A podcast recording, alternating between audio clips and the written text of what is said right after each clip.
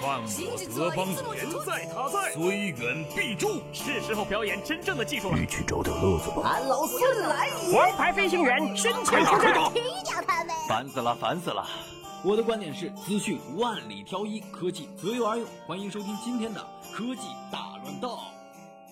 好戏开场了。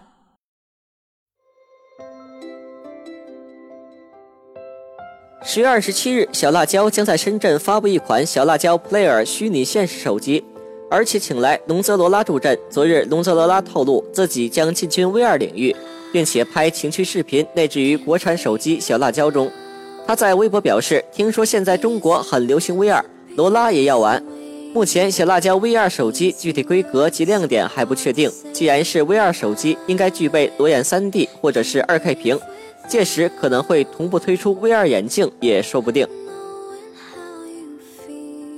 苹果官网今天放出了发布会宣传图和时间表，定于美国太平洋时间十月二十七日上午十点，及北京时间十月二十八日凌晨一点召开今年的第四次发布会。有消息称，苹果将在此次大幅度升级 MacBook 产品线，MacBook Pro 已经很多年没有发生太大的变化了。有传闻称，新款 MacBook Pro 将会使用一条触摸屏幕来取代上方的功能键，同时这块屏幕的功能还能根据使用应用的不同来自动变化。你会熬夜看苹果发布会吗？昨天晚上，OPPO 在上海召开发布会，正式发布了旗下的新机 29S 以及 29S Plus。配置方面，29S 采用了5.5英寸 1080P 显示屏。